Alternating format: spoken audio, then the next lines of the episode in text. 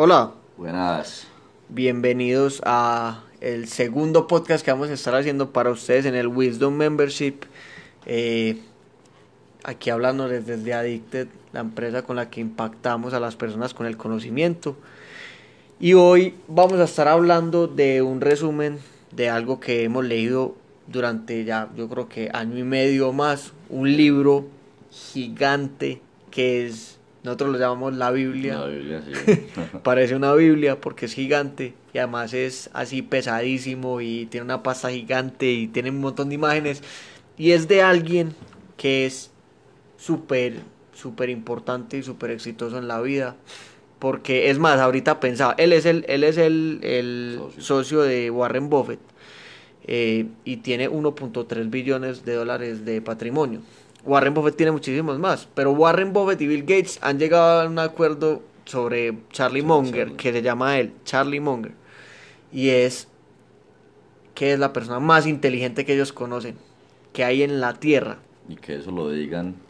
ellos dos. No, no, total. Pues Warren Buffett y Bill Gates. Digan eso.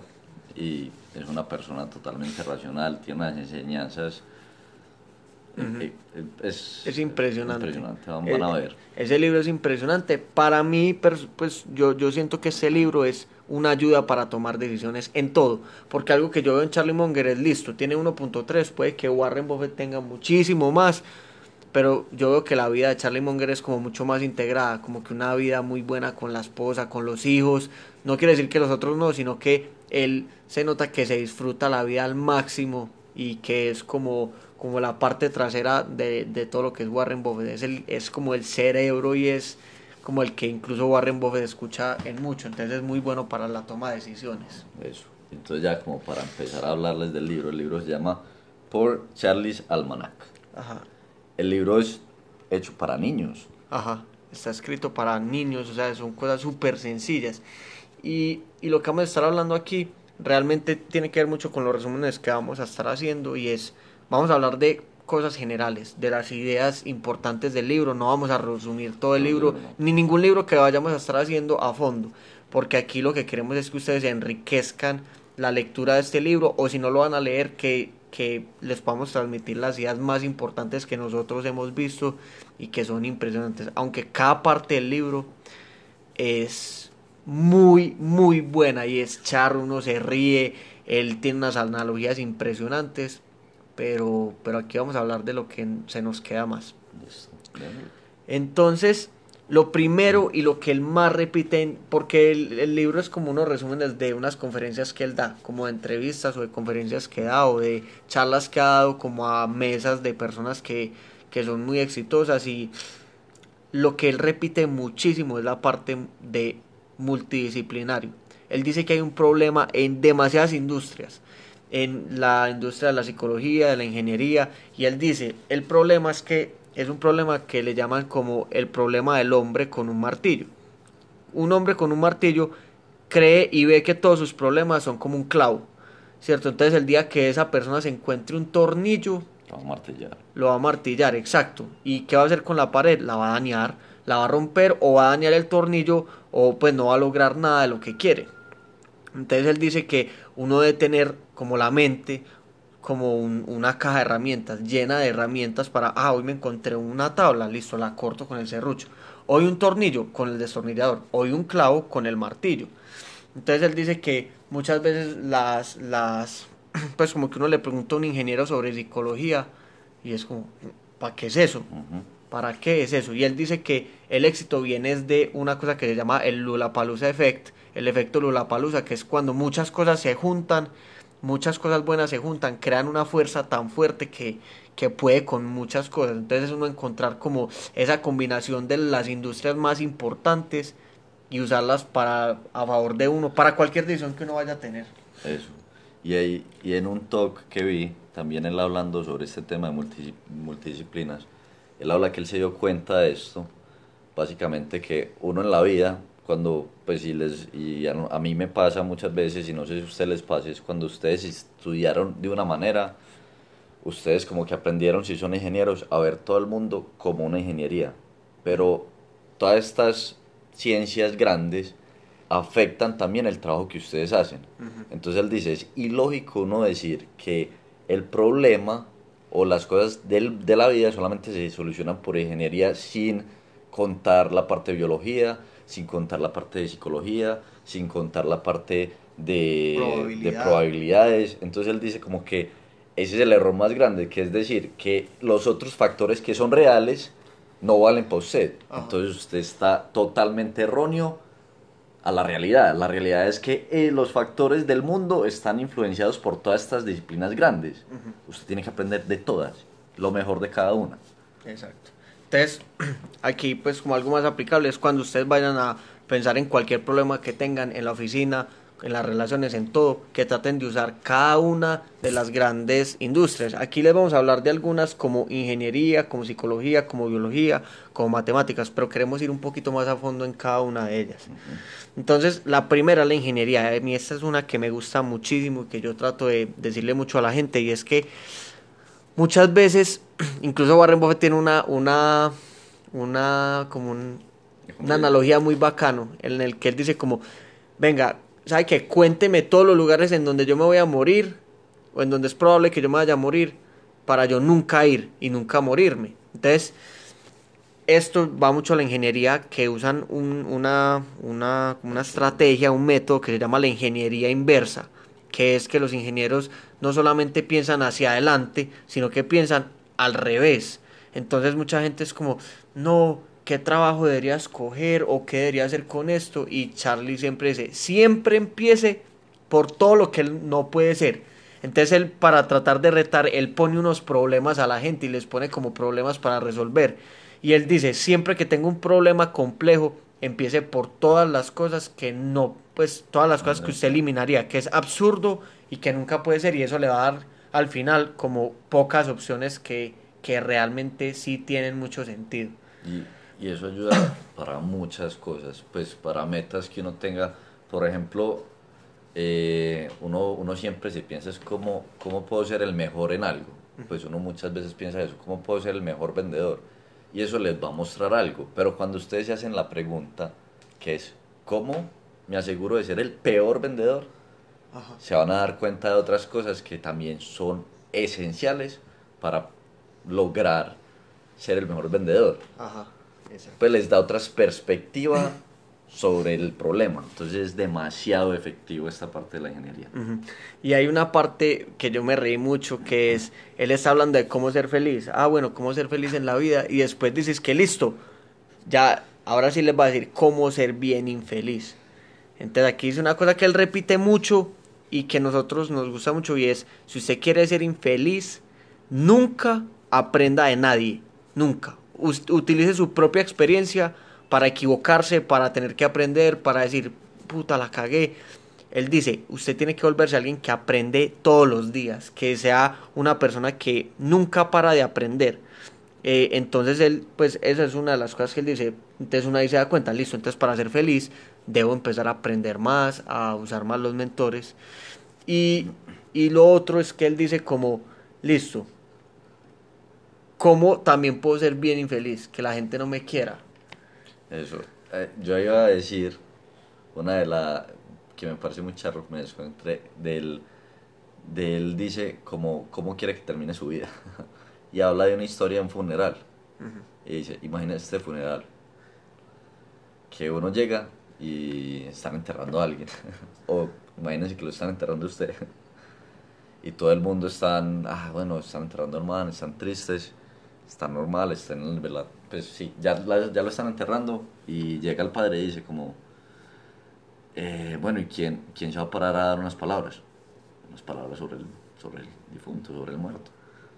Y todo el mundo como, no, yo no, no, yo no. Pues, y, tal, quería pararse. Y de repente se para alguien y dice, bueno, yo, yo hablo, tan. ¿Y qué tiene para decir? Pues el hermano era peor. y él dice, eso es una cosa clara que usted no quiere hacer. Ajá.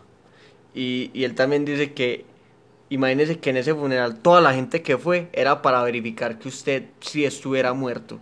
Entonces es como, también tener en cuenta que las relaciones son importantes, que mantener buenas relaciones con la familia, con los amigos. Él como que trata de explicar eso ahí para uno darse cuenta cómo puede ser feliz pensando en cuáles son las maneras para ser infeliz. Eh, ya después habla de la psicología. Es más, él dedica un capítulo entero, una, una conferencia entera en la que él habla de la psicología, porque él en todo el libro critica la psicología.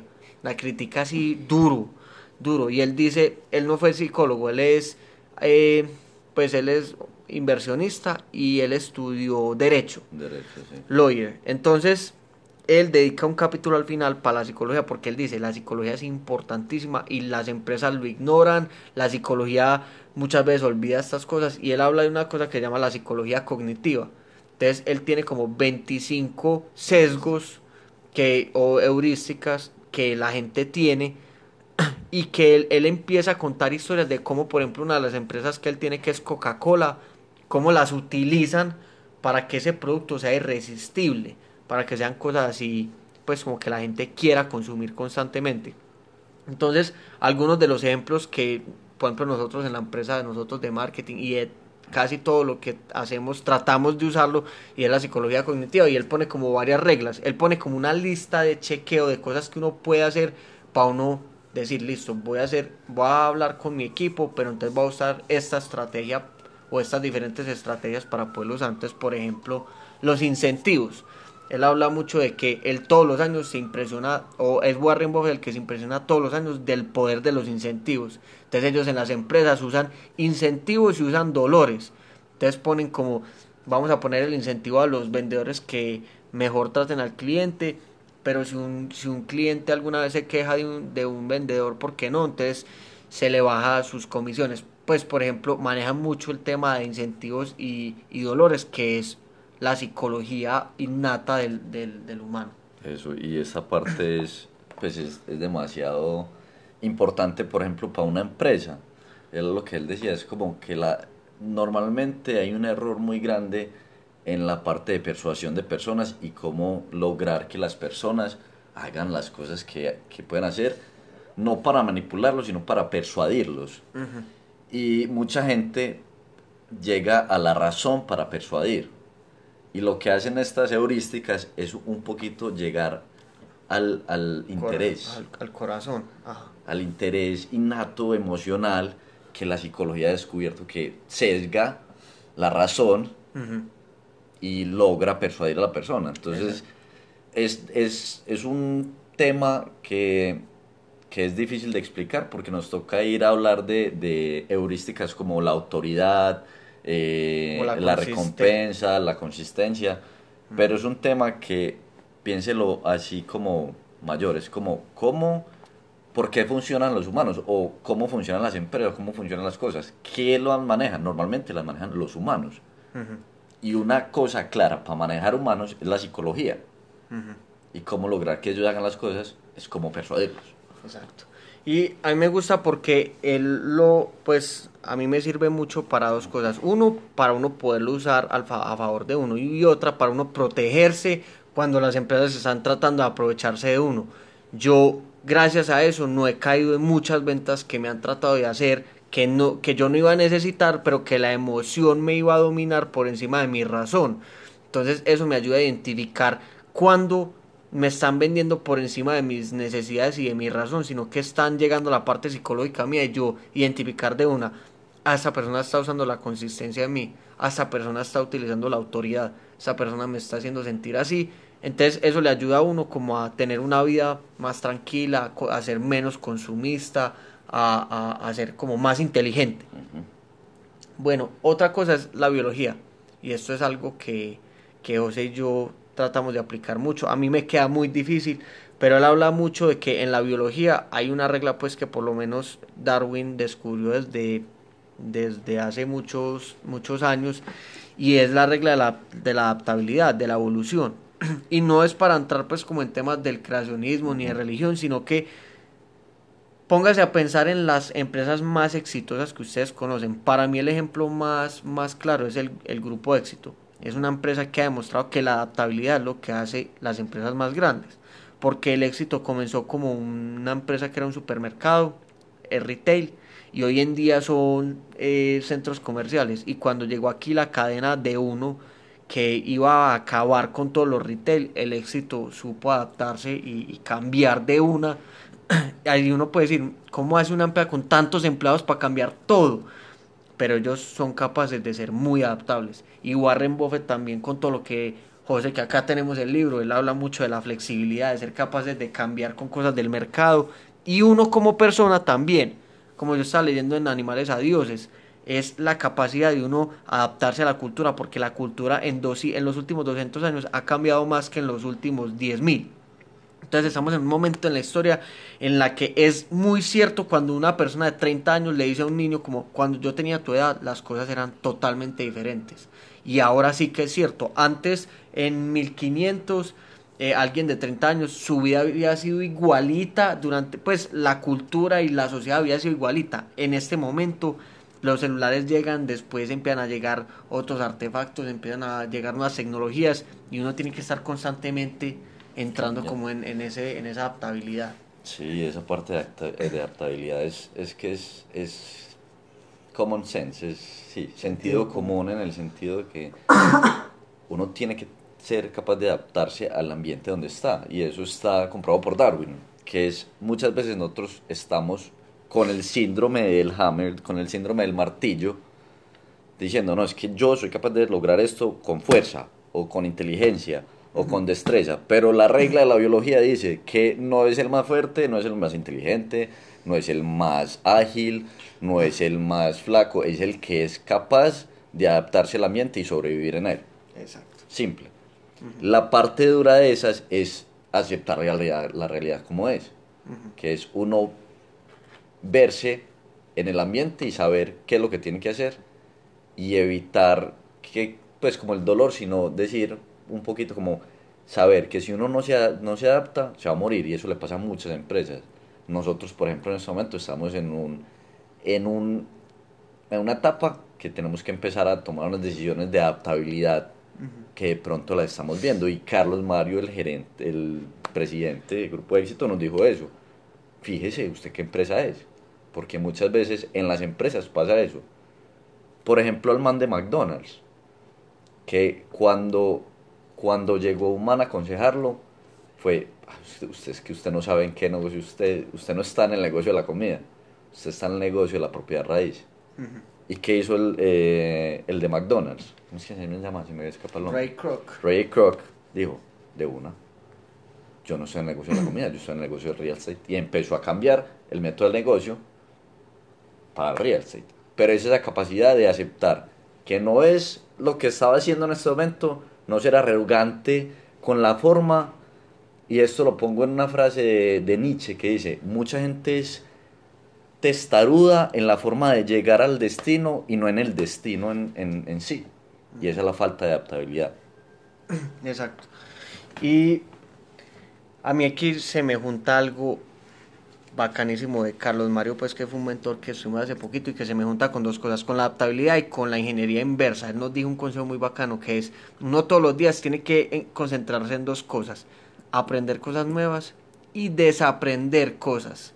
Que porque incluso Warren Buffett habla mucho de eso, que no son, él dice, no son las malas ideas las que lo, lo embalan a uno, lo joden, sino que son las muy buenas ideas, son de esas ideas que uno está convencido que es la mejor idea del mundo y, en realidad por poca adaptabilidad y por uno estar convencido de esas cosas, eh, termina por, se lo cagan, se lo cagan. Y ya después en las matemáticas. Eh, por ejemplo, yo estaba, yo estaba leyendo pues en Animales a Dios, es que él hablaba como de la revolución científica, que es en la que estamos. Y, y él habla de que lo que comenzó a llegar con esa, con esa revolución es que antes la ciencia tenía que ser toda consultada a la Biblia, a la religión, a las creencias, y con la, con la revolución científica comenzó a llegar las matemáticas. Porque antes en los colegios se veía era teología, eh, lenguaje y otras cosas que eran más abstractas. Ya casi todo se tiene que basar en las matemáticas y en las probabilidades. Que estaba hablando con José y él, pues sí, él me decía como las matemáticas básicas. Sumar, restar, dividir, multiplicar.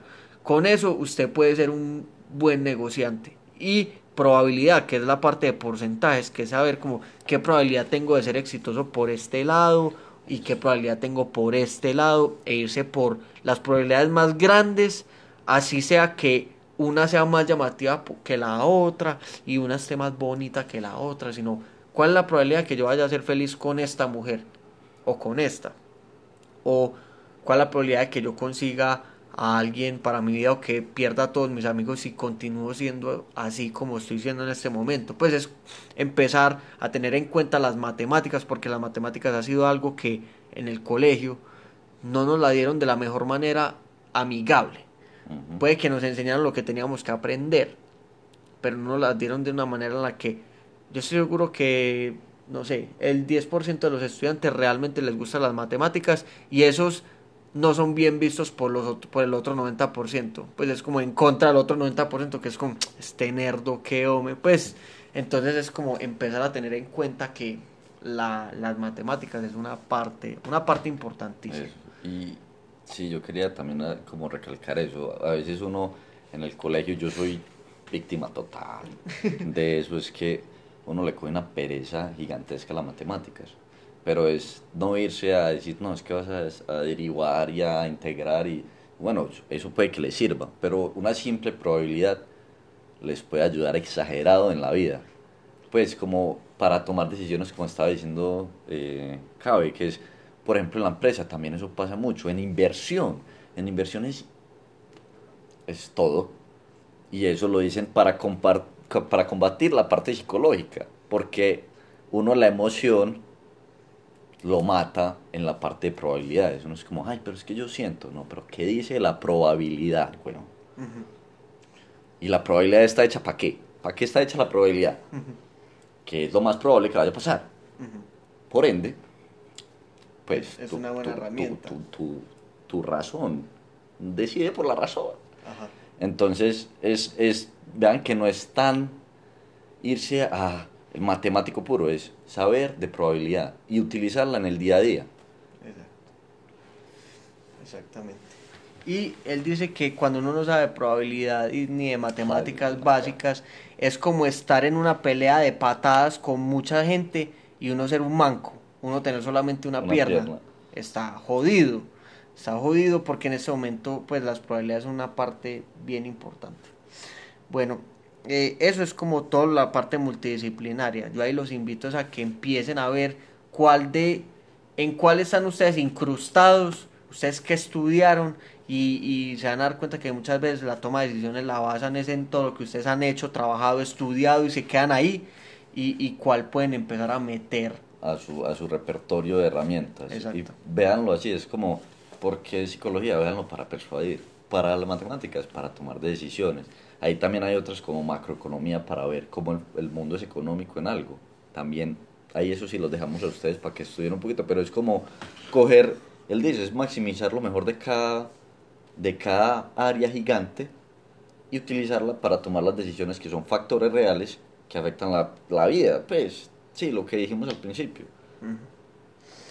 Bueno, él también dice una cosa mucho y es una frase que nosotros hemos escuchado. Yo creo que para mí, él, creo que la primera frase que yo realmente como que me empecé a grabar y, y es acá de este libro. Y él dice que fue algo que él aprendió desde chiquito, que era que la mejor manera de empezar a tener lo que uno quería es empezar a merecerse lo que uno quiere. Entonces él dice una acá muy charra que es, si usted quiere una buena esposa, la fórmula para tener una buena esposa es merecerse tener una buena esposa, porque una buena esposa por definición no está loca y no se va a casar con, un, con cualquier huevón. Entonces, cuando uno se empieza a merecer las cosas, las cosas empiezan a llegar. Es mucho, a mí me gusta mucho la analogía del campesino. Nunca ha habido un campesino que, que recoja muchas naranjas después de haber pasado un año en el que no, no cultiva, no riega, no trabaja, sino que al final del año, uy, apareció el cultivo entero. Han habido pues muy poquitos. De resto, todos los campesinos tienen que cultivarse, lo tienen que merecer, tienen que echar insecticida y cuando llega la cosecha tienen que ir a cosechar y sacar la, la fruta. Entonces, la vida funciona de esa manera. Es uno obtiene lo que se merece y todo lo que uno tiene en este momento es porque se lo merece de, de, lo que viene haciendo en los últimos años. Sí, y ahí yo, yo quería poner como unos ejemplos porque una de las cosas más, más importantes ahí es cuando uno coge, pues uno está antes, antes de que me hayan dicho eso, uno antes era como, ah, pero es que yo quiero esto, el mundo es todo injusto, eh, no, es que yo, yo no sube peso, por ejemplo, yo soy muy flaco. No, es que yo no sube peso aunque coma un montón, pero la, el mundo no es tan injusto. pues si uno se empieza a dar cuenta de la gente que es exitosa, uno empieza a darse cuenta que esa gente merece ser exitosa. Por ejemplo, él habla de, o bueno, hablemos de Warren Buffett, el socio, que es una de las personas más ricas del mundo, él es el inversionista más crack de, del mundo, porque se volvió rico por inversión. ¿A qué edad empezó a leer de inversión? A los siete años. Se leyó toda una librería de libros de inversión. Exacto. Él, no fue suertudo. Ajá. suertudo, digo. él se mereció salir al mercado y decir, ah, es que toda esta gente, y porque todos somos así, en cierto sentido, es como, parce, yo quiero ser el mejor gerente de ta, ta, ta. Bueno, ¿y usted qué sabe de, modelos de negocio? No, me es el mío. Huevón, tenés que saber todo si quieres ser, pues como que, en serio, ponerse en, en los zapatos de qué es una persona que es el mejor, qué tiene que saber. él, él, hay una parte donde lo invierte y es como, por ejemplo, en la parte de, cuando uno tiene una empresa como de cuenta y tiene un cliente. Y él dice, vea, merecérselo, usted lo puede poner de esta manera. Usted le va a vender un servicio a su cliente. Y usted lo que hace es que usted se pone en los zapatos de su cliente. Y usted piensa que es todo lo que yo pediría de un servicio excelente de esa empresa. Y ahí usted se da cuenta de todas las cosas que usted tiene que hacer para merecerse ese cliente. Entonces, es, es una regla básica que en serio a mí me ha ayudado exagerado como para combatir un poquito porque a veces uno es muy perezoso. Pues yo, ese es mi, mi, mi, mi me, me, ha, me, ha, ayudado mucho así, que es uno se levanta y uno es como, ah, como que no, no, no, quiero, no quiero leer, pues estoy como, como bajito, pero después, después es como, bueno, pero es que si usted no lee, no se está mereciendo tener la empresa que usted quiere. Merezcase la vaina. Ya después descanse un ratico. Exacto. Y, y lo mismo, o sea, uno se levanta y ay, yo no quiero ir al gimnasio. Bueno, pero yo qué cuerpo quiero. Y para tener ese cuerpo, ¿qué tengo que hacer? Tengo que ir al gimnasio. ¿Cierto? El mundo no es como que hay una persona que coma papitas fritas todo el día y sea musculoso, y, y otro que va al gimnasio todos los días y sea un gordo gigante. Eso no pasa casi nunca. Normalmente el que está muy rayado y muy musculoso va al gimnasio diario, pues o muy seguido. Y el que está muy gordo es porque va a McDonald's mucho. Entonces es el mundo es justo y tiene unas leyes y, y esas leyes son las leyes normales de la naturaleza. El que come se engorda y el que hace ejercicio se raya. Es, es como ese, esa simplicidad, él usa mucho la simplicidad. Y, y, acá hay una parte donde ya la habla como una parte del merecimiento, que es algo que es importantísimo para no tener esa, esa, ese factor de merecerse las cosas. Y él dice, hay, hay, hay una cosa que, que, la gente dice que tiene una, un, un, mito. No, es que aprender es muy difícil. Él dice, no, no, aprender es cagado. Usted aprende y usted sienta y estudia.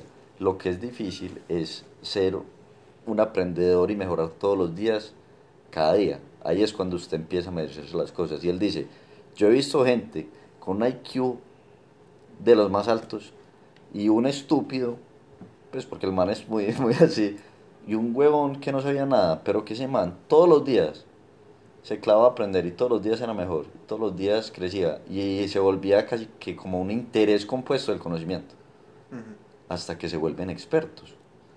Y piensen en eso, usted hace cuánto, pues hace cuánto no mejoran sus, sus habilidades en lo que hacen.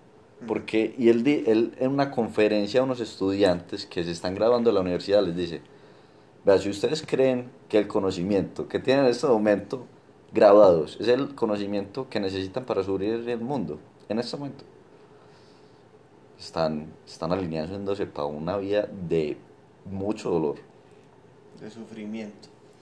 Sí, y yo les quería contar una, una también algo relacionado con Warren Buffett, que es el, el más el más rico, pues de los más ricos del mundo, y él una vez fue a la biblioteca, algo, pues fue a la biblioteca y dijo como, hola, eh, vengo por otro libro de inversión, y la bibliotecaria le dijo, parce, te leíste todos los libros del Estado, ya no hay más libros de inversión en todo el Estado, te los leíste todos, a los 12, o sea que, y él, más o menos como a los 50 llegó a, a ser de los más ricos, o sea, no es para desanimarlos, sino para que se den cuenta de que es paso a paso. Él habla mucho de paso a paso, uno va paso a paso y cada día es simplemente eh, procurarse porque cada día se acueste un poquito más inteligente de lo que se despertó hoy. Se, hoy, me, hoy me voy a acostar un poquito más inteligente de lo que me acosté. Listo. Bacano. Paso a paso, de a, poquito. Y, y eh, yo, yo les diría una reflexión que yo a veces uno, uno se la hace, que es hay, hay unas cosas que ustedes quieren en este momento y utilicen esta, esta herramienta. Pues piensen, en serio. Y, y hay una parte que es honestidad pura, pues, que él habla ahí, es... Eh, yo me merezco, yo me estoy mereciendo esa cosa que yo quiero. Y ahí se van a dar cuenta de, de, unas cositas. Y perfecto. Y entonces aquí él empieza a hablar un poquito de la paciencia. Como que la paciencia también es una parte súper importante porque en este momento y cada vez más por, por los medios de comunicación y todo, somos cada vez un poquito más impacientes. Entonces él habla mucho de la paciencia y él hace una analogía con, con béisbol. Él dice, nosotros somos así exitosos en los negocios, es porque nosotros seguimos lo que hacía un jugador de béisbol, que no me acuerdo cómo se llamaba, que el mal lo que decía era que él, es, él decía que él solo le pegaba las bolas que eran perfectas para él y todas las otras él no le daba y él usó como la probabilidad para decir más o menos por dónde tenía que venir la bola para el man pegarle. Y ese jugador de béisbol fue súper exitoso, basado en puras probabilidades y matemáticas y en un, en un deporte. Eso es, pues como que, y en esa época sí que era raro ese tema. Entonces estos manes, y Warren Buffett dice como, pues a mí me gusta mucho, Charlie Munger dice una cosa que es, aprenda a entretenerse con todas las opciones que le van a tirar. Pues como que usted entretenerse con todas esas bolas rápidas que les tira el, el, el pitcher que es como, uy, no, esa no, pero esa está muy bacana, pero no, no, no, listo. Pero cuando ustedes vean una bola que sea gorda y que venga lento y que venga por toda la mitad, o sea, que ustedes digan, ah, no, este fue.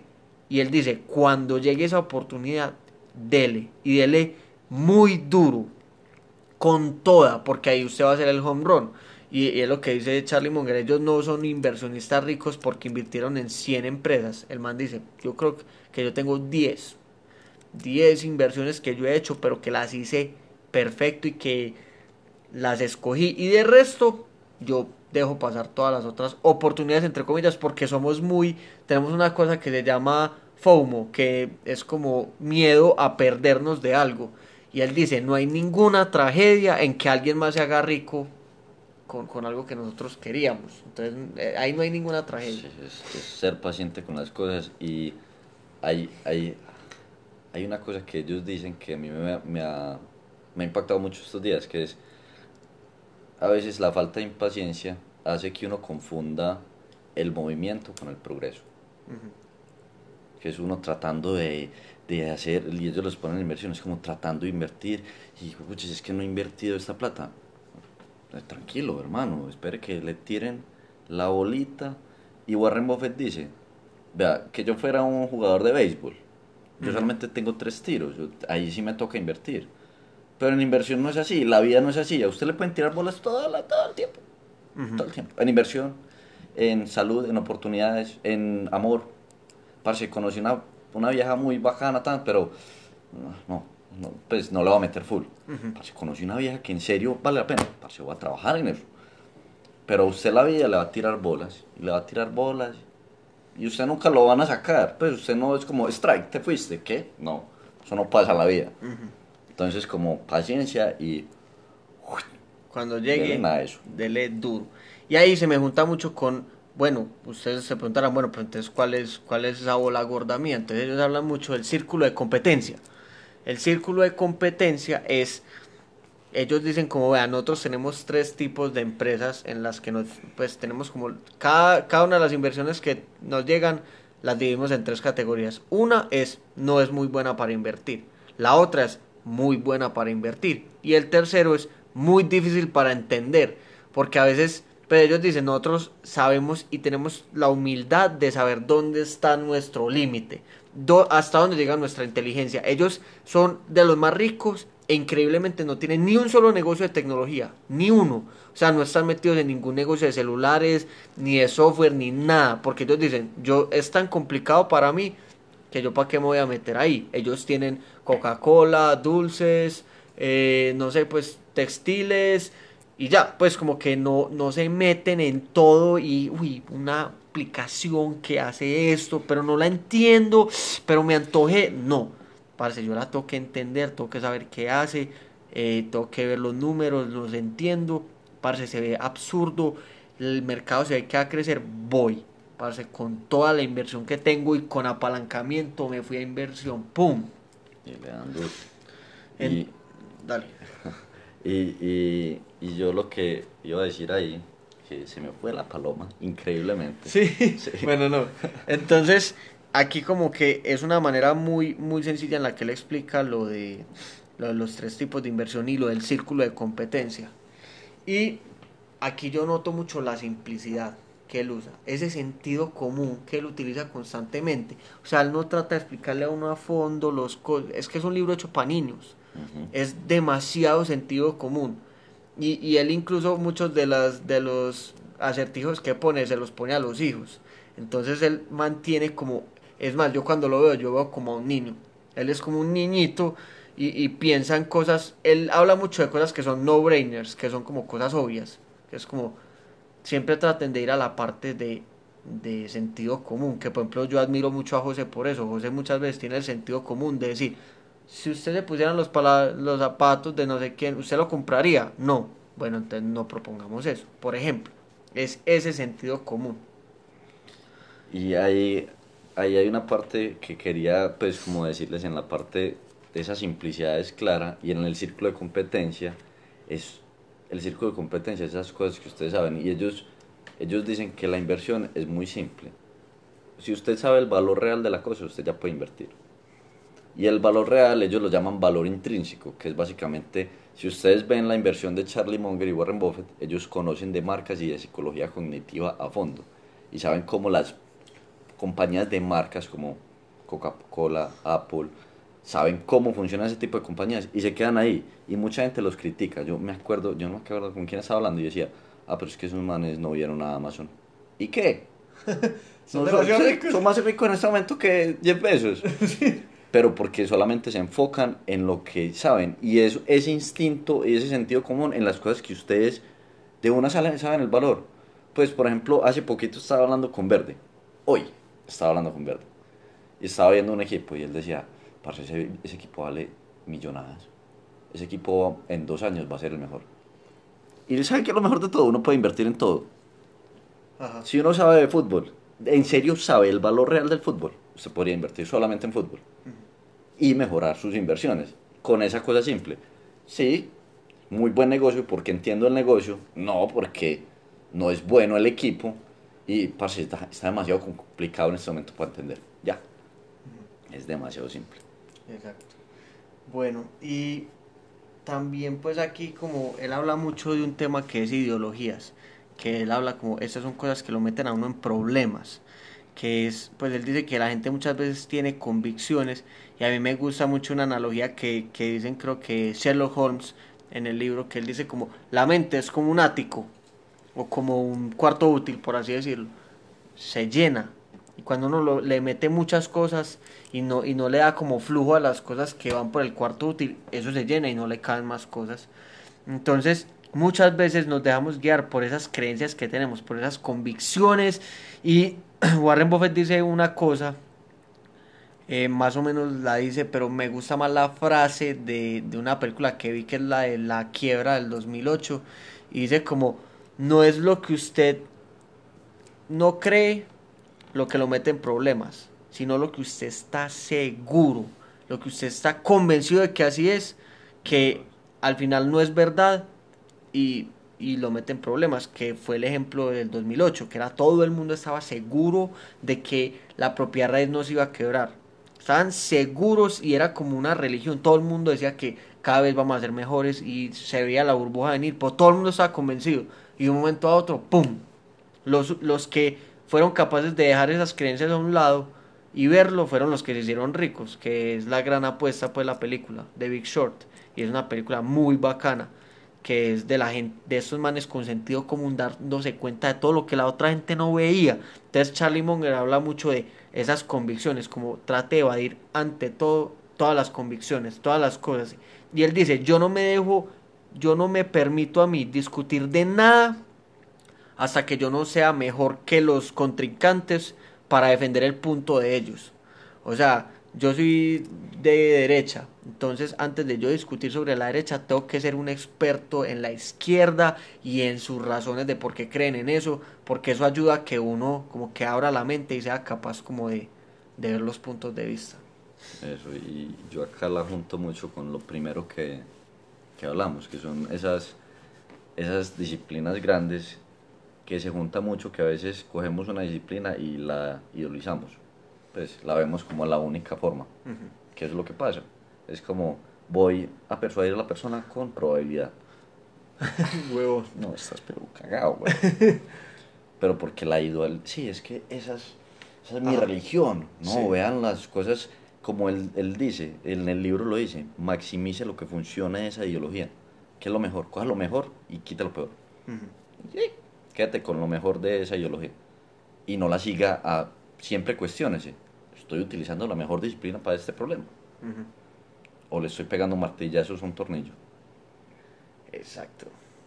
Bueno, No, sí. eso, eso fue. Esas son las ideas principales que nos, se nos quedaron aquí, pues a nosotros leyendo. Eh, Y- este libro recomendadísimo. Vea, sí.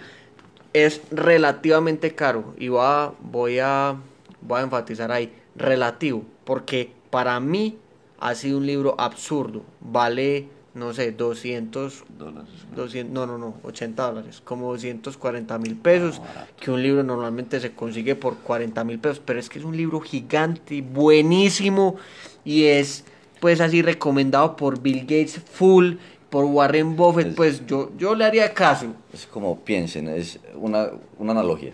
Es como ustedes tener al hombre que dicen Warren Buffett y, y Bill Gates, que es el más inteligente, en su salita. Y ustedes pueden ir a preguntarle cositas, solamente por 250 mil pesos. Eso es una inversión. como- para toda la vida Como buena, sí. Eh, Lo pueden y- encontrar en Amazon, pues por si quieren ver, porque no está traducido al español. Y también hay muchas, hay muchas conferencias de él. La parte de psicología que, que es un poquito más complicada. Hay unos videos muy buenos de eso. Que pongan 25 heurísticas cognitivas o 25 cogni- cognitive biases. Y van a entender un poquito más a fondo lo que les tratamos de Sí. decir ahí. Que uno se tiene que sentar a estudiarlo un poquito más. Pero es recomendadísimo también esa parte. Y vean, vean videos de él, de verdad. No hay nada que es más fácil que gratis. Y YouTube es gratis. Entonces vean videos de Charlie Munger porque él es pura, pura sabiduría en sentido común. Entonces, bueno, esperamos que les haya gustado.